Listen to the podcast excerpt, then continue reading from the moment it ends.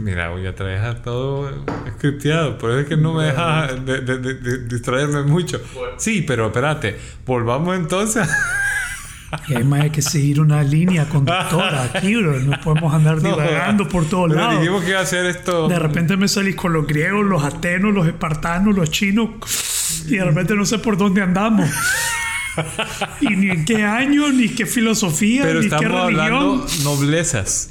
Nobleza. Noblezas. Entonces me tengo que- ven, yo, yo- Ahora yo tengo que decir muy bien. Y vos tenés que decir que estamos. aquí para ennoblecerles la vida. Bárbaro. ¿Estamos listos? espero que haya quedado grabado eso. Are we ready? Bárbaro. Aplaude. No, ¿Quién aplaude? salió soplado. Oh, dale, Dale, Aquí vamos, aplaudimos, aquí vamos. pues.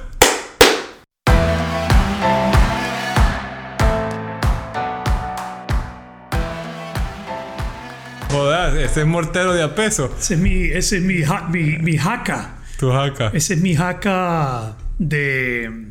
Sí, ese es mi jaca para empezar. Para empezar el podcast. de guerra. O- A ver, o cualquier adelante cosa. entonces, ¿cómo es el asunto? ¿Cualquier cosa lo empezás o el...? No, vos tenés que decir qué. Muy bien, pero ya lo habíamos dicho. Muy bien. ¿Vos crees que no lo había grabado, Cristian? Cristian, Muy yo creo bien. que empezamos. Yo creo que empezamos. Sí, ya estamos. Ya estamos. Sí, la Mara ahorita está aburrido de estar oyendo. Muy bien. Ok. Muy bien, muy, muy bien. Episodio 14. 15. 14. Episodio 14. Pues no subiste uno, que No me fantasma. confundan. Episodio Atención. número 14. Conversaciones Nobles. Un podcast para Ennoblecerles la vida. Ennoblecerle la vida a las personas. Eh, nos han llegado muy buenos comentarios, eh, especialmente de los episodios recientes. Yo creo que, yo siento pues que cada episodio se pone mejor que el anterior. Sí. Por lo menos así lo siento yo. Yo no sé si la gente que nos escucha lo siente así. Y la vez pasada hablamos de polaridades y hubieron un par de cosas, Javier, que surgieron ahí que todavía no las quiero dejar ir así, así nomás, y pasar a otro tema. Te había propuesto otro tema, pero dije, no, espérate, aquí hay un, un par de cosas. Uno, quisiera compartir una cita, antes de empezar, de Marianne Williamson. ¿No sabes quién es Marianne Williamson? No. Una escritora. Además de escritora, se lanzó para presidenta, candidata presidencial para el Partido Demócrata ahorita, que fue un desastre para ella. Mejor que se dedique a escribir y a, y a hacer las cosas que hace en línea, porque yo creo que quedó más o menos, no, tal vez en, en ridículo.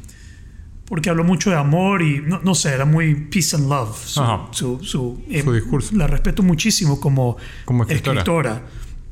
Y todo lo que ella tiene en línea y todo lo que ella hace ya en el mundo político y, y creo que eso va a aterrizar bien con lo que decimos de contexto. Pues ella en un contexto es Muy buena. muy buena. En el contexto de, de política, yo creo que fue un desastre. O no sé, pues, pero Esa es tu Saturday Night personal. Live la hizo ver como un desastre. A la puchica. Sí, se burlaron horrible de ella. Pero bien, ella tiene una cita lindísima, brother. Y esto lo traigo porque la parte en el episodio pasado donde hablamos de Confucio y Ajá. Lao Tse sentándose juntos y yo te dije como vos Claro, y yo. como- sí, exactamente. Y dije, no, eso puede ser arrogancia, después no, pero porque la gente a veces no se cree capaz, no se cree que está al nivel de cualquier otro humano que ha estado en un nivel alto. Ajá. Entonces ella tiene una cita y la voy a leer. Dice, nuestro miedo más profundo, y, es una cita larga, así que Ya, ya. Nuestro- Dele, dele. nuestro miedo más profundo no es que seamos inadecuados. Nuestro miedo más profundo es que somos poderosos sin límite. Es nuestra luz, no nuestra oscuridad, lo que más nos asusta.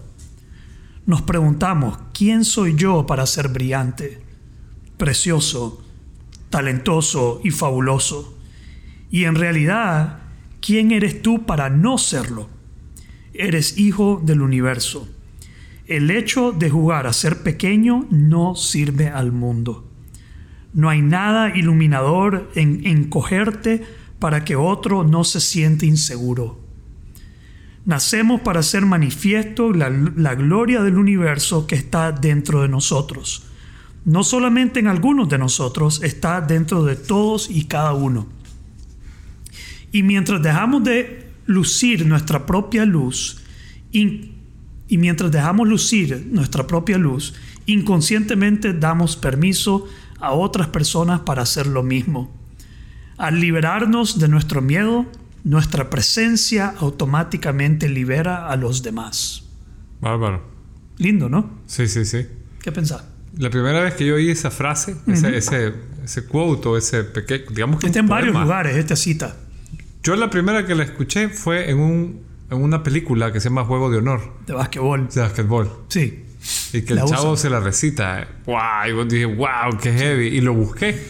No, sa- no sabía el nombre porque yo no encontré el nombre de la autora. O sí, sí lo encontré, pero no, no investigué más de la autora. No le pusiste pero me encanta. Me encanta porque me parece una gran verdad. Sí. A veces pensamos que es miedo a nuestra pequeñez, pero en realidad veces puede ser miedo al, al éxito o a la grandeza. Miedo a, a todo ese poder. A mí me gusta decir, acabo de poner una cita que dice, el, el corazón a veces abruma la mente con infinitas posibilidades. Digamos, todo ese potencial que tenemos puede ser abrumador, puede, ser, puede generar terror. Sí. El otro lugar donde está citado está, eh, y- lo usó creo que fue Nelson Mandela en su toma de posesión, pero no estoy seguro, pero creo que ahí vi que Nelson Mandela también la, la recitó.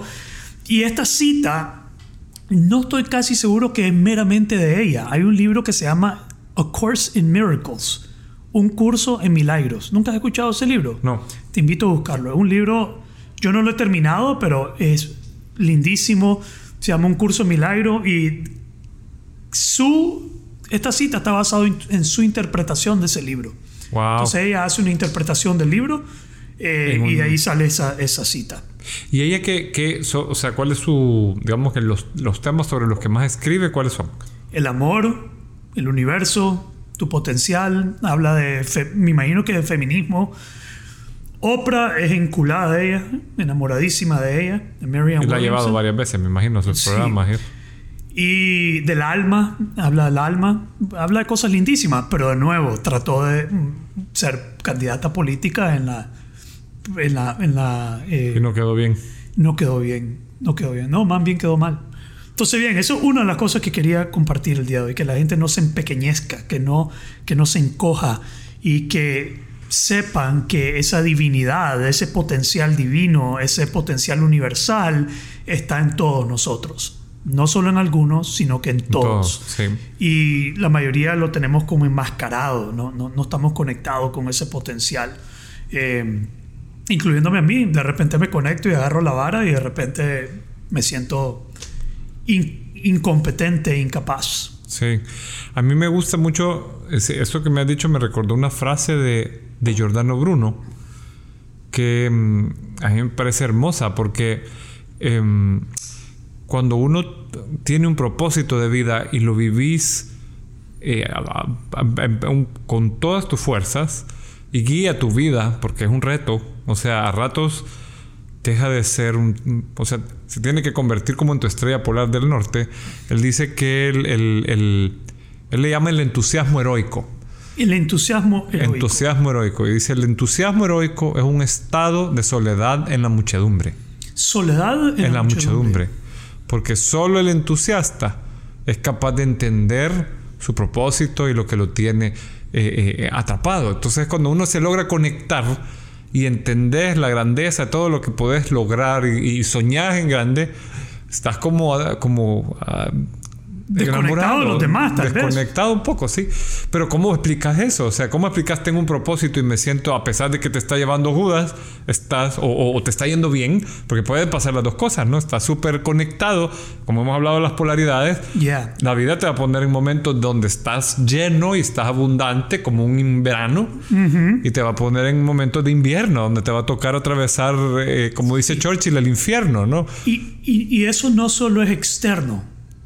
No, Digamos, ayer, ayer lunes yo andaba podrido por dentro y no sabía por qué. No había nada que me había puesto de mal humor, simple y sencillamente mi ánimo, mi energía, el día de ayer amaneció baja, eh, dudoso, pues al final yo estaba usando la palabra como ando tóxico hoy. Pero lo reconozco y no me dejo llevar por él. De ya lo reconozco, entonces lo vemos, mi, mi, mentor usaba la frase ebb and flow, el, el, el ir y venir, el, el subir y el bajar de la marea. Tenemos que ver lo que no solo es externo, no solo que las circunstancias a veces van a ir bien y a veces van a ir mal, sino que a veces nuestro propio ciclo de estado, de nuestro ánimo, también va a estar subiendo y bajando. Sí. Tenemos como un ciclo anímico y si lo podemos ver así, de repente ya no le ponemos mucha mente, ya no nos dejamos llevar por eso. Exacto, yo creo que ese es el valor de reconocerlo, ¿verdad? Eh, porque a, mí algo de lo que me impactó más de lo que ah, vos ponías la, el podcast pasado de las polaridades es entender en qué parte del ciclo estoy, ¿verdad? O sea, si yo entiendo que ya estoy haciendo la curvita del infinito para abajo, sé que viene esa otra parte, hay noche, ¿verdad? Y reconocer esa noche en nosotros y, y saber que después viene el día. Pero a veces los ciclos externos, internos, no, porque no sé, pues yo puedo ver personas que han estado con un buen día externo, pero internamente no. Sí. ¿Verdad? O sea, no siempre están sintonizados, ¿verdad? Y, parece ingrato, pero al final es, es, parte de la naturaleza. Y si somos parte de la naturaleza y la naturaleza tiene su ciclo, cíclica, tenemos que reconocer que, que, en qué ciclo estamos. A mí mi mentor me decía, cuando hablábamos del tema de los ciclos, que lo que teníamos que hacer es que fueran menos puntiagudos los ciclos. Okay. O sea, que no pasen de la noche a la mañana.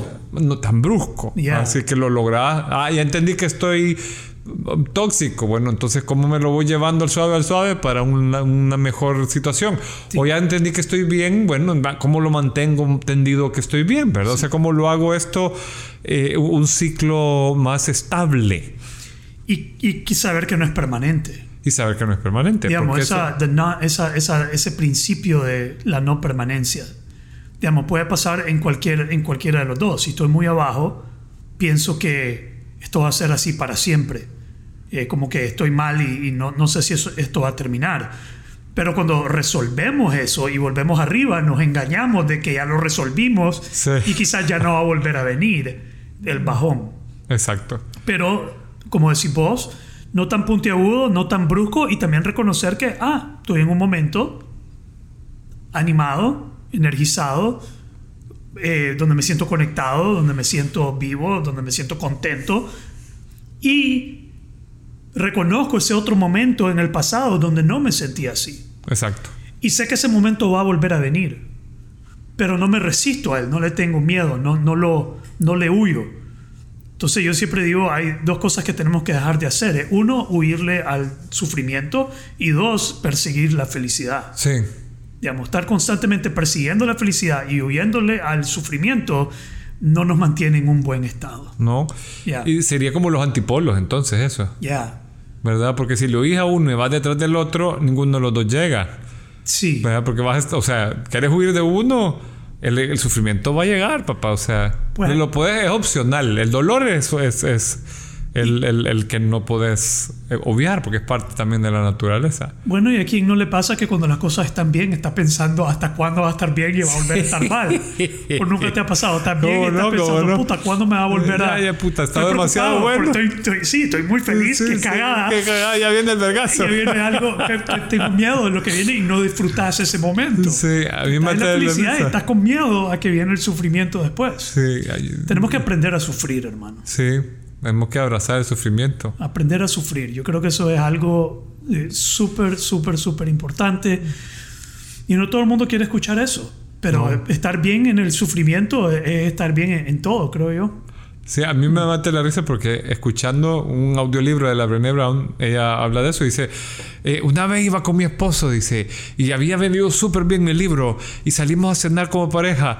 Y dice: De repente, dice ella: Estoy muy feliz, vámonos a la casa, seguro ya mataron a nuestros hijos. Y el esposo le dice: ¿Pero por qué? Es que estoy demasiado bien. Dice: No puede ser que este sea un día tan feliz. Eh, eh, y, porque a la gente le agarra, ¿verdad? O sea, es como huir de la felicidad.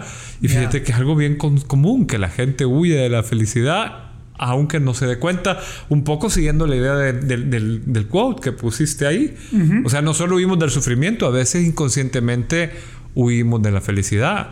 Sí, cuando estamos con familiares, familias, eh, estamos pensando en perderlos. Sí. Eh, dice o, que vamos o un domingo ya se va a terminar, o ya viene el lunes. O, ya está terminando la vacación y en lugar de concentrarnos en gozar, que nos quedan cinco días, en estar presente. Exactamente. Sí, no estar presente como, yo siempre digo, no estar presente como el Instagram, el YOLO, el solo por hoy, vivir el momento, hacer cosas locas, sino que estar conectado en el presente sin proyectarte hacia adelante y sin proyectarte hacia atrás, vivir en el momento presente. Pero ahí viene el, otro, a donde quería profundizar, que te, que te dije, es el tema de, eh, yo, yo dije el, el, el middle path, el, punto medio.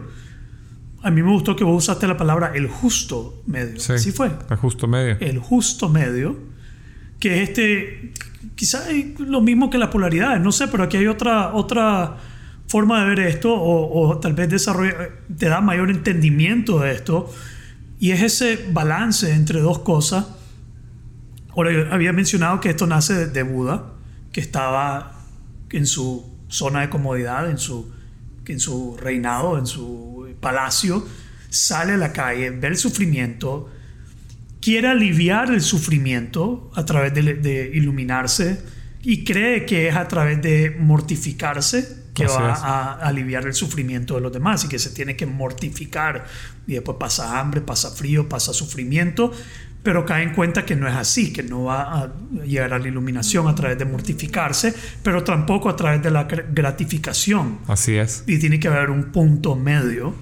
Y, y es bien bonito el mito como lo cuenta, porque lo has resumido súper bien, pero él está a punto, o sea, está moribundo porque ha llevado de la, mortificación, sí, o sea, ha dejado de comer porque hay una línea extrema en la India que solo come eh, eh, restos, o sea, no puedes comer un fruto que está en el árbol todavía. O como el rey dragón de Kung Fu Panda que vive de un arroz en tres meses, un, gran, un grano de arroz por tres meses y una gota de, ¿cómo se llama? De sereno. De sereno, sí. Cada, cada día. Eso debe ser una broma que viene de ahí. Ah, totalmente. Y es Poe, que es el Kung Fu Panda gordo, que dice, no no quiero ser el rey dragón. sí. Pero, Pero entonces él está, casi moribundo. Está casi moribundo y, va pasando enfrente de él, en el río, un, em, un músico con su discípula. Él le dice, tenés que afinar bien la cuerda. Si está muy tensa, se rompe. Y si está muy floja, no suena. Y ahí, pues esto es todo un mito, ¿verdad? Porque no podemos comprobar si exactamente el Buda lo escuchó cuando estaba moribundo y tal. Pero lo escuchó, estaba por morir y lo escuchó y le salvó la vida. Sí. Totalmente. Y supuestamente una chica le dio leche de cabra o hay diferentes versiones y dijo, espérate, estoy... Estoy, estoy, estoy loco. Estoy loco. Ya me peleé con, con, con, con, con esto. Y entonces él empieza a, a buscar el justo medio. Ya, pero hay algo que me revela esa historia y, que leyendo sobre polaridades también me, lo reveló, es que es por la experiencia que llegas a la realización. Sí. Es por el error, es por la vivencia que él llega a la conclusión. Así es. Que así no es. O sea, él prueba los dos extremos. Él prueba, es por prueba y se da cuenta, esto no está funcionando y tiene la realización que le permite hacer el ajuste. Sí, porque si vos le pones la otra parte del mito, es que el papá sabía que él podía despertar en cualquier momento. O sea, un oráculo le dice a él, su hijo va a ser o un super líder espiritual o un gran rey. Y lo aparta, entonces le pone X cantidad de mujeres, lo, casa, lo quiere proteger del sufrimiento. O sea, esa es la parte mitológica que hay esa resistencia que yo creo que todos lo vivimos. En el mito, acuérdate que los mitos siempre tienen esa parte que es como histórica, que se baña de, un mensaje moral eh, eh, como, como la fábula, ¿no? Que tiene que símbolos. Entonces ahí eh, el, el, papá lo quiere mantener alejado del dolor, que en ese polo de comodidad y entonces cada vez que Buda, o entre comillas es incorrecto decirle Buda, cada vez que Siddhartha, se daba cuenta de algo, veía un enfermo, luego un, un, viejito y luego un muerto, él entraba en una crisis existencial que estaba a punto de despertar, Entonces el papá le decía, no hijo, mira, Lo el distraía. equivalente moderno le compraba el PlayStation 5 y le daba esto y lo sentaba otra vez a No ver. lo dejaba sufrir. no lo dejaba sufrir, No lo dejaba sufrir. Y no le permitía, al no sufrir, no le permitía despertar. despertar. Así Bueno, es. Eso está intenso, está revelador, hermano. Es revelador, sí, porque ¿cuántos queremos proteger a nuestros hijos, a nuestros hermanos, a nuestros padres, a, a- a que no vivan una experiencia, sufran. a que no sufran? Ya. Pero a eso iba yo. eh, eh, ¿Cómo se aplica esto a la vida, de, de nuestra vida, pues, en el día a día? Y una cosa que se me viene a la mente ahorita que mencionas eso es eh, el dicho este que dice a, los- a los hijos hay que criarlos con un poco de hambre y un poco de frío. Sí, Digamos, les tenés que dar un poco de hambre y un poco de frío, no sobreprotegerlos. Es buscar ese punto medio entre desafiarlos y retarlos y que sufran y cuidarlos y protegerlos y sobreprotegerlos. y que sientan que, que los amas, Sí, ¿verdad? Pero que el amor no los separe de vivir una experiencia de dolor, entre comillas, y, y que, que- que se expongan al, al, al pero reto. que amarlos también es exponerlos. Exactamente. Amarlos no solo es protegerlos y nutrirlos y cuidarlos como, como unos pollitos, también es botale, golpeate. Sí. La otra es mi hijo. No sé si conté que el otro, cuando estaba cocinando los huevos, en la- No, no, no. Entonces él, él no quería, él, quería servirse. Y, y yo le dije, hazlo vos. Y me dice, no puedo. Y yo, "Pues, pero vos sí podés. Y de repente trató y se quemó. Un poquito. Y me dice, me quemé. Está bien, no importa. Sí. Y se quemó como tres veces, pero al final lo hizo. y está bueno dejarlo que se queme un par de veces. Sí. Ahora, obviamente no era quemarse como algo drástico, pero sí, lo, lo hizo y se quemó y le dolió y vio que yo lo estaba permitiendo que le doliera y que eso, que eso pasara, pues. Sí, que comete errores, que, que la Sí. riegue, que, que se exponga. Ya. Entonces, y, y la otra, otra razón que no quería dejar ir este tema, el punto medio, porque trabajando con, en otro lugar donde yo he visto esto reve- revelarse, es trabajando con un sinnúmero de emprendedores. Yo he trabajado con cientos y cientos de emprendedores a través de mi, de mi, de mi experiencia profesional y he llegado a la conclusión que hay emprendedores que tratan, se sobreesfuerzan, hacen más esfuerzo de lo necesario para llevar su proyecto o su negocio a, a donde lo quieren llevar. Entonces es un sobreesfuerzo, eh, se queman, se frustran, están todo el día trabajando, están como workaholics, pero el proyecto tiene un ritmo ya como predeterminado. Sí, ¿Me explico? Y él está poniendo el esfuerzo hasta acá, pero el proyecto va caminando aquí. ok. Entonces él está poniendo un sobreesfuerzo y sufre porque no ve el resultado que quiere ver. Ajá. Porque no, todavía no ve el resultado que quiere, aunque pone un sobreesfuerzo. Ok, Entonces hay sufrimiento ahí. Pero en lo contrario pasa lo mismo. Me he encontrado con personas que están echados en el sofá, ajá. pero también se frustran porque su proyecto no camina al ritmo que quieren. No- no- la vida no cambia como ellos quieren, son más pasivos, Ajá, ajá. dan menos esfuerzo de lo que se requiere, pero igual sufren porque no ven los resultados. Sí, Entonces tenemos a uno que se sobreesfuerza, hace demasiado trabajo, no ve los resultados que quiere y sufre. En el otro lado vemos al que es pasivo, no hace mucho esfuerzo, pero también no ve los resultados que quisiera y también sufre. sí. Entonces yo llegué a la conclusión, y obvio, yo soy del, del lado pasivo, yo soy de la tendencia de, de- a mí no me vas a ver sobreesforzándome porque no es mi tendencia. Entonces todos podemos, yo invitaría a la gente a ver dónde cae vos. ¿A dónde caes vos? ¿En cuál de las polaridades? ¿En cuál de los extremos? ¿En un sobreesfuerzo o un- una pasividad extrema? Y luego está esa capacidad que yo he venido eh, como, no sé si es realizando o determinando del justo medio, donde un emprendedor o una persona que está gestionando un proyecto ve el punto justo. Eh, es como cuánta energía realmente merece, cómo le doy eso y estoy bien con, con lo que pase. Ajá.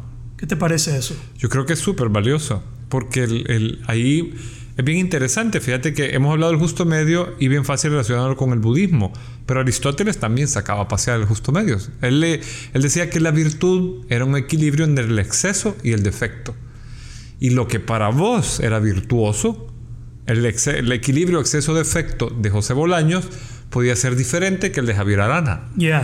O sea, Buda lo veía como algo amplio y holístico, ¿verdad? Y decías, no, eso es algo cósmico. Y de hecho en la India tienen tres movimientos de, de- de la, de- naturaleza. Tamas, rajas y sattva. Son palabras en sánscrito, que básicamente es exceso, defecto y equilibrio. Ok. Exceso, Defecto defecto y equilibrio. Ajá, o pasivo, eh, exceso de actividad, que es rajas, exceso de pasividad, que es tamas, y sattva, que era cuando lograbas equilibrarte, pero era un equilibrio que trascendía. O sea, es como que vos decís, wow, ya entendí cuál es mi equilibrio, cuál es mi punto medio, y ¡pum! Se, se- se creaba una nueva fortaleza en vos. Mi, mi- sí, mi punto justo. Tu justo medio. Tu justo medio. Tu justo medio. Pero Aristóteles para mí lo hace como bien aterrizadito a, a los occidentales. A ver. Porque tenés que, o sea, el justo medio budista es como bien perfecto y bien, tenés que ser Buda, ¿me entiendes? Buda es iluminado. Sí. Y es un momento que vamos en teoría para ellos a alcanzar todos. Como, como decís vos, un poco cósmico. Cósmico. Entonces Pero lo otro sería un poco más pragmático. más pragmático, más así como súper práctico, por- porque para mí, por ejemplo, él dice eh, ser valiente, que es, ¿cuál es, qué es el valor? La diferencia, o sea, el equilibrio entre ser temerario, que es el que no piensa y se tira, Ajá. o el, o el, el que ahuevado que, que se cobarde, que, que se raja de- antes de empezar. Que es el valiente, el que evalúa sus opciones y está en medio entre cobarde y temerario. O sea, se, Ok. se la piensa y actúa.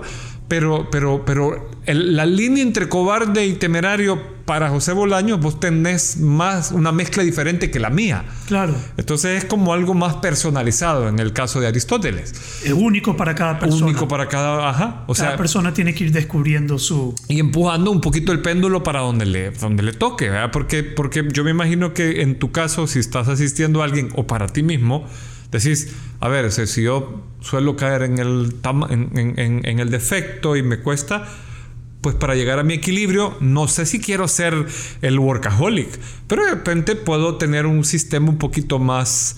eh, no, ponerte un, un proceso, ¿verdad? Para vos, ¿cuál va a ser tu equilibrio? Como exigirme. Yo me tendría que exigir más. Y cuál va a ser tu nivel de exigencia de acuerdo a tu propósito de vida, que yo creo que también ahí es donde va. Porque, por ejemplo, hemos hablado, y a mí se me grabó eh, con fuego esto, para mí mi propósito, o, o yo quiero, mi indicador que estoy cumpliendo es surfear cuando las olas están buenas. ¿Verdad? Un Eh, indicador de éxito. es un indicador declaré de éxito para vos.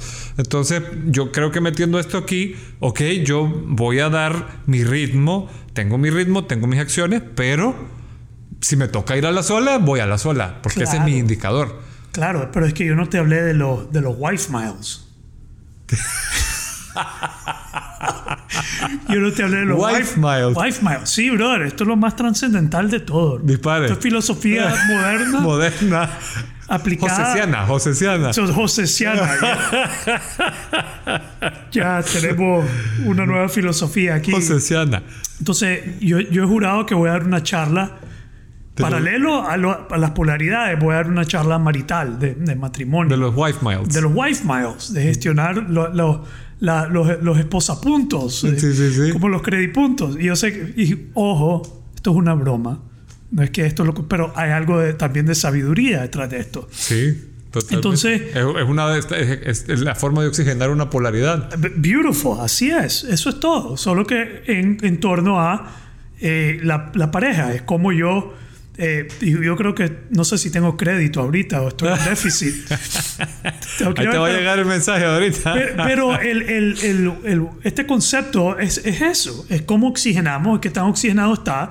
Y cuando está oxigenado me permite ir a hacer otra cosa sin sufrir, porque yo llegué, ese indicador de éxito de surfear cuando las olas estén buenas, yo le sumé algo más adelante, ya cuando entré en matrimonio, y es ir a surfear sin culpabilidad. ok, ok.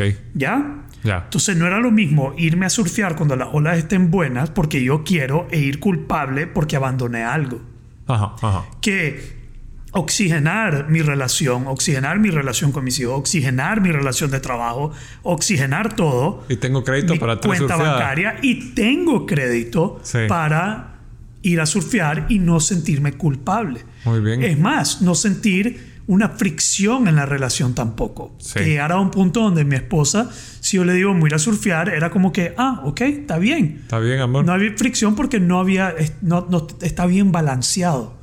¿Tiene sentido eso? Totalmente. Ya. Y, y- y va con lo que yo te decía, porque ah, para mí ahí vos tenés un punto, el wife mile, me encanta, pero tenés, te- tenés un punto de conciencia despierta, porque vos has descubierto que si no oxigenas eso, no tenés la... O sea, tu culpabilidad surge de que le das valor a lo que piensa tu pareja. Ya. ¿Verdad? Porque también podría ser que, el- el- que vos en, en el próximo tema que vamos a hablar en algún momento del ego, que vos en tu ego estés en tu subjetividad y digas, yo surfeo porque ese es mi indicador de éxito, punto. Ya, y por me qué cierro lo- ahí. Y me cierro ahí. ¿Y por No. qué me lo vas a quitar?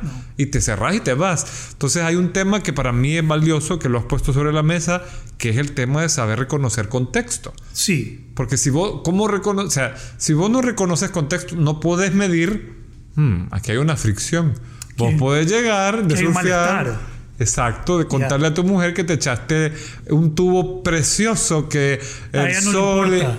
Y ella te va a decir no le importa. "Ta- compraste la, compraste la leche, amor. Y entonces hay una doble fricción. Sí. Porque ella está encachimbada porque vos te fuiste a surfear y vos porque estás contando del tubo maravilloso y, y ella te está hablando de la leche. Ya. Y ahí hay un contexto que no se está leyendo.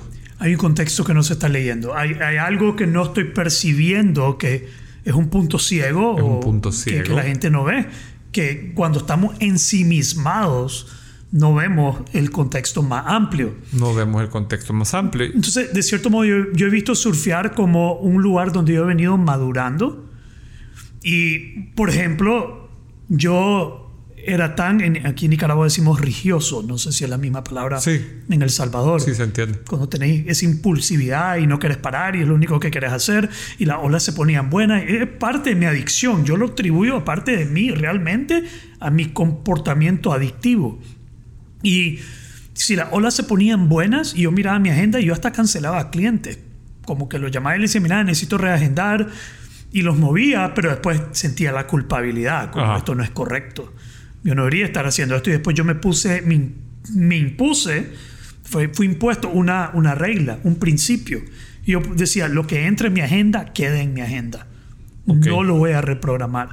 Si algo entra, ya no lo puedo mover.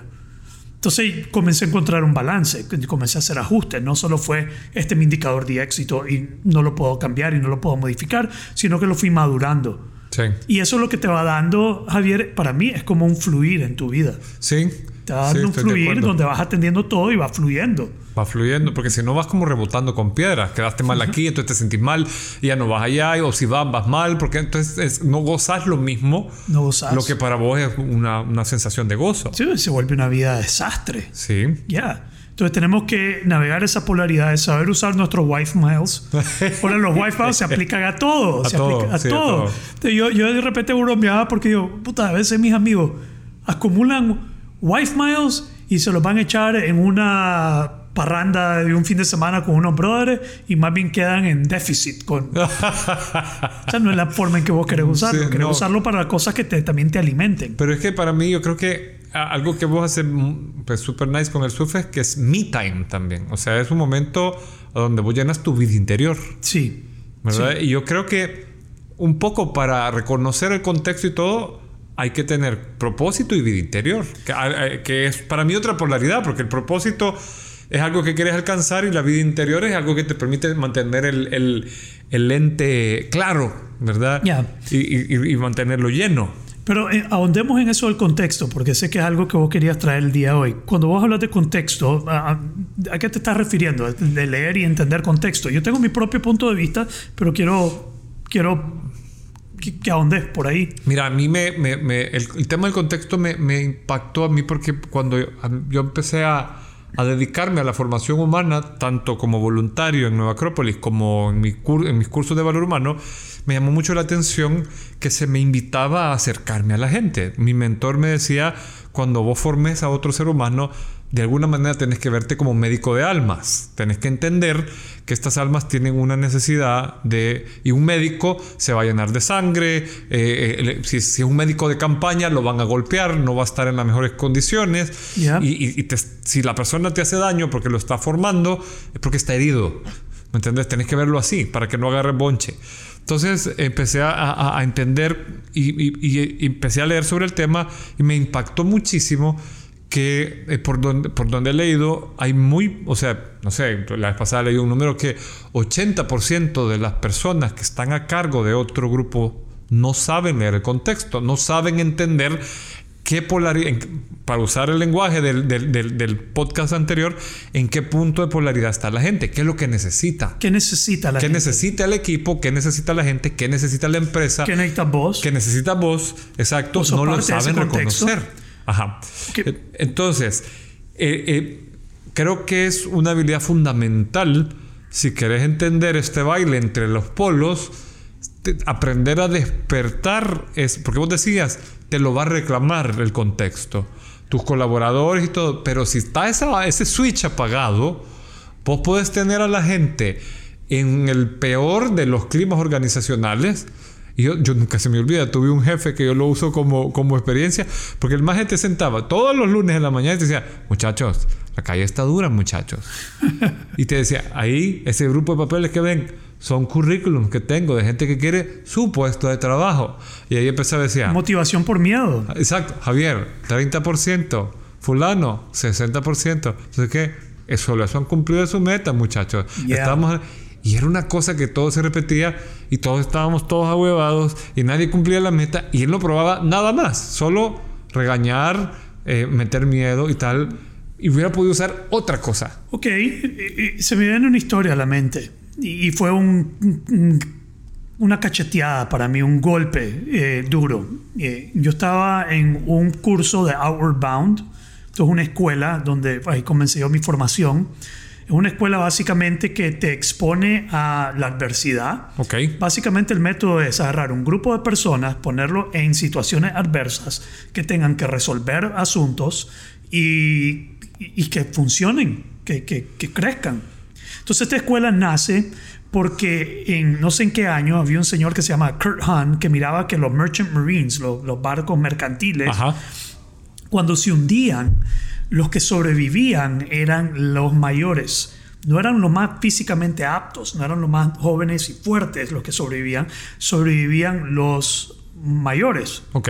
Los mayores es los de mayor edad. los mayores de edad, Ajá, con mayor experiencia de vida, pero que no eran los más fuertes, Ajá, ajá. sino que eran los más vividos. Ok, ok. Entonces su teoría era que estos tenían carácter, que era Mm. carácter de espíritu, de persona, de formación, lo que los hacía enfrentar la adversidad y lo que estaba matando a los jóvenes era esa falta de persistencia, tenacidad y carácter. Entonces él crea esta escuela para replicar eso. Ok. En otra palabra, eh, una escuela bien jodida, bro. Sí, te vas y te hacen mierda todo el día y ver cuánto aguantás y todavía tenés que convivir y estar haciendo cosas juntos, cocinando, limpiando, amarrando. Si está lloviendo, armando el campamento, estás expuesto a la naturaleza todo el tiempo, por semanas. Y todos los días van rotando el líder del día. Ajá. Entonces ese día me tocó a mí. Y ese día nos tocó hacer algo que se llama bush push, que es que vos vas a empujar a través de los arbustos una loma, pero no vas por un camino, por un sendero, sino que vas por el mero monte. Wow. En otras palabras, no han Abriendo pasado... monte con el pecho. Vas abriendo monte con el pecho. Entonces en inglés se llama bush pushing. Bush pushing. Ok. ¿sí? Es horrible, hermano. Y vas cuesta arriba con una, con una eh, mochila que va entre 45 a 75 libras, dependiendo Wow. de cómo se distribuyó el campamento. Ajá. Y me toca ser líder ese día y vi a una muchacha lesionada, estaba- tenía una lesión en la rodilla y iba casi en llanto. Y mi forma de tratar de liderar, por oh, estaba joven, no, que probablemente todavía pecaría de eso, era comenzar a cheerlead. Ajá. Como, vamos, esto está súper, qué alegre esto, miren qué lindo, no se hueven, vamos, esto está súper, come on, this is so much fun. Verga, ni a mí era divertido, para mí era divertido. Entonces, según lo que vos estás diciendo, yo estaba totalmente desconectado del contexto, contexto. en ese momento. Yo no estaba viendo lo que ya estaba pasando. Y en la noche, cuando te, en todas las noches ya nos sentábamos alrededor, te dan feedback, te dicen, mira, ¿cómo fue tu liderazgo el día de hoy que te tocó ser líder? Y ella inmediatamente levantó la mano y me dice, yo te odié hoy en la loma, ahí haciendo el, em- empujar arbustos con el pecho, porque vos me estabas hablando y lo único que me era es que me estabas cayendo, te odiaba. En ese momento lo único que yo sentía es, puta, que algo le, que le caiga una rama encima. que le reviente los dientes. que le reviente los dientes una rama y que se cae. Ajá. Porque esta mierda es horrible. Sí, sí, sí. Entonces yo reconozco que en ese momento, si yo he más bien conectado con el momento, con lo que estaba pasando, y le he dicho, mira, yo sé que esto es una mierda, es como le digo a mi hija hoy en día, te toca. Yo sé que esto es horrible, yo sé que esto que estás pasando es así, pero te toca. sí. No hay opción, no hay para abajo, no hay para arriba, eh, es lo que es. Embrace it. Embrace, pues, embra- embrace it, pero si necesitas algo, yo te ayudo Aquí estoy. aquí estoy, pero reconozco que esto es una mierda, pero ¿qué, te- qué querés hacer? Tal vez hacer una pregunta, ¿qué querés hacer? Eso hubiera sido genial. ¿Qué Sí. necesitas? Te ayudamos. Probablemente yo hubiera dicho, no, sigamos. Sí. Hubiera sido un, un, un súper- una súper mejor manera de responder a ese contexto. Pero qué inter- ¿cuán- ¿cuántos líderes estarán y cuánta gente liderada estará viviendo ese caso específico que vos no Bush Push, pero eh, Bush pushing la vida. Sí, Bush La pushing la pandemia. vida y tenés un maje que son, dale hombre, vos podés hacerle huevo, Bueno, pero no como, ¿verdad? No hay O nada sea, peor que oír un líder que tiene reales, que tiene privilegios, decirle a un grupo de personas, estamos en la misma tormenta. Puta, estamos en la misma tormenta, pero no estamos en el mismo barco, Sí. cabrón. o, no, no tenemos el mismo tipo de, de camerino. No tenemos el mismo tipo de camerino. Entonces, reconocer, reconocer tus privilegios, reconocer, digamos, como decís vos, todo el contexto. Sí. Porque para mí, eh, eh, lo que vos estás ah, trayendo a la mesa es eso. Tenemos que percibir todo el contexto que tenemos alrededor. Exacto. Que, y, y, y o sea, exponerte a aprender a leerlo. Yeah. ¿Verdad? Porque, porque aprender a leerlo te va a permitir irte ajustando. Lo que vos decís, de repente sentarse y escucharlos como están, hacer una conversación Ok. noble. eh, o sea, e- exponer eh, la posibilidad de que no estás leyendo el contexto. Pero ahí estás, ahí estás planteando una capacidad que no que, que es importante, digamos, yo, vos sabes que yo uso, he estado desarrollando este método inquebrantable. Sí, sí. que he venido desarrollando este método, sintetizando de múltiples cosas, y lo que yo he determinado como el punto de partida es reconocer y entender contexto. Sí. Que para empezar a ser inquebrantable, tenemos que empezar por entender y percibir contexto. Eh, en inglés usan el término sense making Ok. o making sense. Ajá. Eso para eso una de las capacidades y al en- y, entender eso, digamos, poder entender el contexto es una habilidad que se desarrolla, ¿no? Sí, se desarrolla. Se va desarrollando. Fíjate que leyendo yo un, un- un libro sobre eso, me encantó que decía que una de las cosas que más te hacen ser capaz de leer el contexto es que hayas experimentado muchos contextos. O sea, que desde chiquito hayas vivido con diferentes experiencias, que te expongas a diferentes cosas. Lo, lo que hemos hablado, ponerte, salirte de tu zona de confort. Ya, ¿Verdad? O sea, qué sé yo, por- porque si no, son bien ensimismados. Si nunca, por ejemplo, si vos siempre has sido católico y nunca has sabido qué puercas piensan los evangélicos o qué puercas piensa un judío y, y los ves como diferentes y extraños, probablemente no tengas ese otro mindset, por decir una cosa, o no has vivido otro país totalmente diferente o nunca has hecho esa experiencia que vos viviste. Todo eso va enriqueciendo tu, tu, tu, ampliando tu visión, tu, tu cosmovisión. Tu cosmovisión. Pero entonces tendrías que estar abierto a cagarla de repente. También. A cometer el error y estar rápido a reconocer, ok, no percibí bien el contexto. Exacto. Entonces, porque yo no voy a poder entender todos.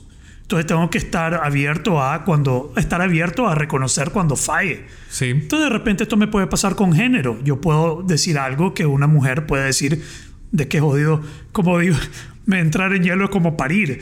¿Qué, qué jodido sabe este brother de parir? Entonces yo no me atrevo a hablar de esas cosas Sí, sí, porque sí. no es mi contexto. No lo puedo ni siquiera vivir. Y a veces tenemos que reconocer eh, lo que es ser afroamericano en Estados Unidos. No puedes ni siquiera comenzar a entender ese contexto. Entonces tenés que comenzar a ver cómo navegar en, en la ignorancia. Exacto. Porque no lo vas a poder entender. Aceptar tu ignorancia también. Aceptar tu ignorancia. No sé de esto. Porque todo eso está seteando la, la- la- la- la base porque hay ego también en eso. Ya. O sea, yo tengo que reconocer que no lo sé todo. Y tengo que reconocer, porque otra de las, de las claves que te dan para aprender a leer el contexto es abrirte al feedback. Ya. Lo que te, o sea, lo que vos decís, yo la cagué, la gente te dio feedback. Ahora ya sabes que cheerlead no es exactamente lo mejor que necesita un equipo que está bush pushing la vida. Yeah, ¿Verdad? no. O sea, de repente necesitas sentarte y decir, fuck, estamos jodidos, qué jodido esto, ¿cómo te sentís? Puta, ¿cómo está tu rodilla? sí, ¿verdad? yo también estoy hecho verga. Ajá, yo también estoy hecho verga. Y aceptarlo, porque a veces los líderes creen que ser líder es ponerte una máscara de todo está bien, everything is okay, Y vamos adelante. así. Y no es así. Nada, para nada. ¿Verdad? De repente tenés que decir, estamos en. Eh, ¿Sabes, ¿sabes qué programa me fascina? A ver, ¿has visto Band of Brothers? He visto que existe, pero nunca he visto la. Bro, Tenés que ver Band of Brothers. Para liderazgo y eso es, es increíble, es increíble. No me voy a meter a detalles, pero buenísimo de HBO, pero es, es- HBO. es fascinante, loco, Band of Brothers y ver todo eso. Cómo lideras a un, a un- en la Segunda Guerra Mundial, cómo lideras a un grupo a las peores. Que bush pushing no es nada. Está bush pushing con mortero cayendo y Sí. sabes que probablemente te va a partir en dos. Eh, pero sí, esto. Puta, se me fue. el- tenía un- una, una idea cuando estabas hablando. Band of ahorita me Brothers. fue. Pero eh, antes de eso, eh, de, de contexto De y, de- y pushing y de y que la vamos a cagar y que no siempre vamos a saber. Ok, y, y eso es la experiencia. Entonces voy a tener que aceptar mi ignorancia, que no sé, y más bien. Tal vez probablemente eso me va a abrir a conversar y entender mejor a la persona y que la persona me transmita lo que está viviendo y, y quedarme con eso, que no voy a entender lo que es ser una niña de 13 años en este mundo. Eh, y, y preguntarme entonces cuál es la mejor manera para servirte, cuál es la mejor manera para apoyarte y, y- y llegar a una, a una conclusión. Lo otro, eh, donde yo vi esto, vi esto bien revelador, estaba leyendo este libro, ¿cómo se llama esta? La financiera de Facebook, la Sanders, creo que Eh, es. Sheryl Sandberg. Sandberg, Sí. ¿sí es? Sheryl Sandberg. Sí. Entonces ella estaba hablando de que antes que ella estuviera embarazada, Ajá. ella tenía su parqueo de gerente general, de gerente de finanzas de, y a, a- a la par del edificio y ahí a ver dónde se parquean todos los demás. Ajá. Pero después le tocó con su embarazo, ya embarazada, eh, parquearse lejos. Porque cambiaron eso, ¿verdad? Que quitaron Algo la pirámide pasó, en no sé, algo pasó, pero ella se quejó o vio el, el que, que jodido parquearse lejos estando embarazada. Y después reconoció, nunca había tomado esto en cuenta para todas las otras mujeres embarazadas que han, que han experimentado esto hasta estar embarazada. Así es. Entonces a veces la experiencia de estar en ese contexto te lo va a revelar. Y hay veces que no vas a poder nunca vivirlo y tenés que ver cómo lo manejas. Yo creo que ahí viene un tema de hacer autoconciencia. Porque si vos, eso que acabas de decir, si vos vivís esta experiencia y lo que sea que estás viviendo y lo haces consciente, cuando veas a otra persona en ese contexto, te va a hacer clic y vas a poder leer el contexto. O sea, yo creo que ahí- ahí hay un tema, si, si, si Pero hay ponemos- empatía aquí también. Empatía. Yo creo que lo que has dicho es una empatía. Sí. Porque, ok, ahora yo voy a poder verlo como lo ve la niña de 13 años. Eso requiere empatía, porque es ver su mundo subjetivo. Sí, tratar, porque no creo Sí. jamás poder hacerlo. No, pues sí, pero vas a, a hacer todo tu esfuerzo, que eso es la empatía. Pero yo creo que también hay un tema de reflexión y de hacer- ser flexible. O sea, entender, ok, la cagué ahora, ok, que aprendí, integrar el conocimiento y dejar la- el, el- el- dolor del ego de la cagada afuera, Ya. ¿verdad? Y seguir adelante. Sí. Pero es pan, como dicen en El Salvador, pan para tu matata.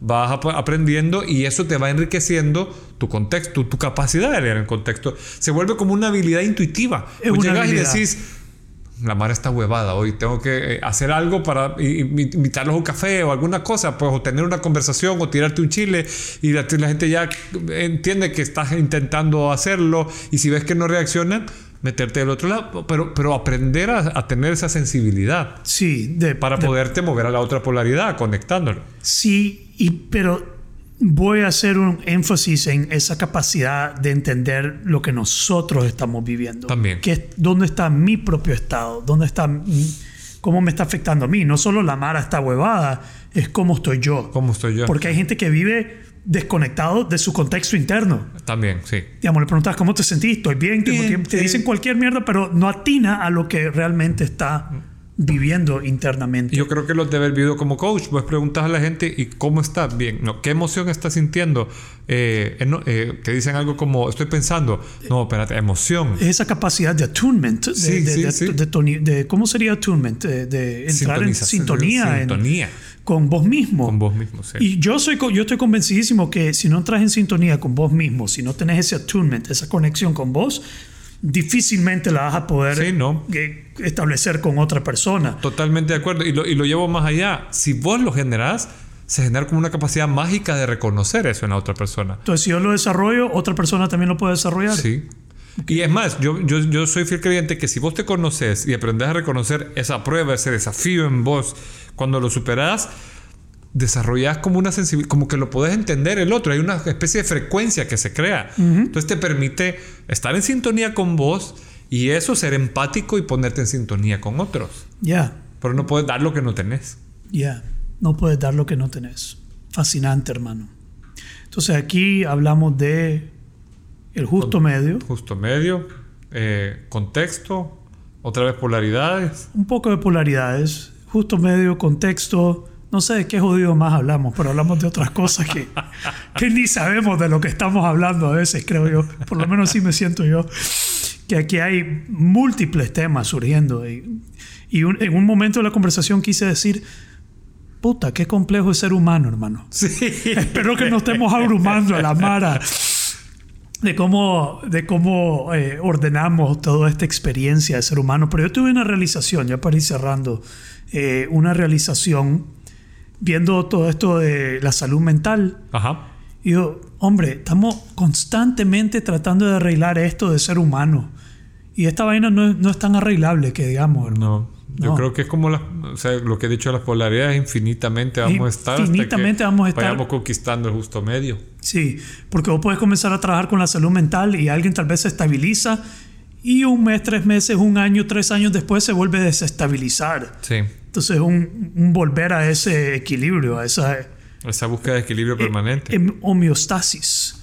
Homeostasis. Podemos hablar de eso en algún momento, de, de la salud mental y atrevernos a escupir ahí sobre ese tema. sí.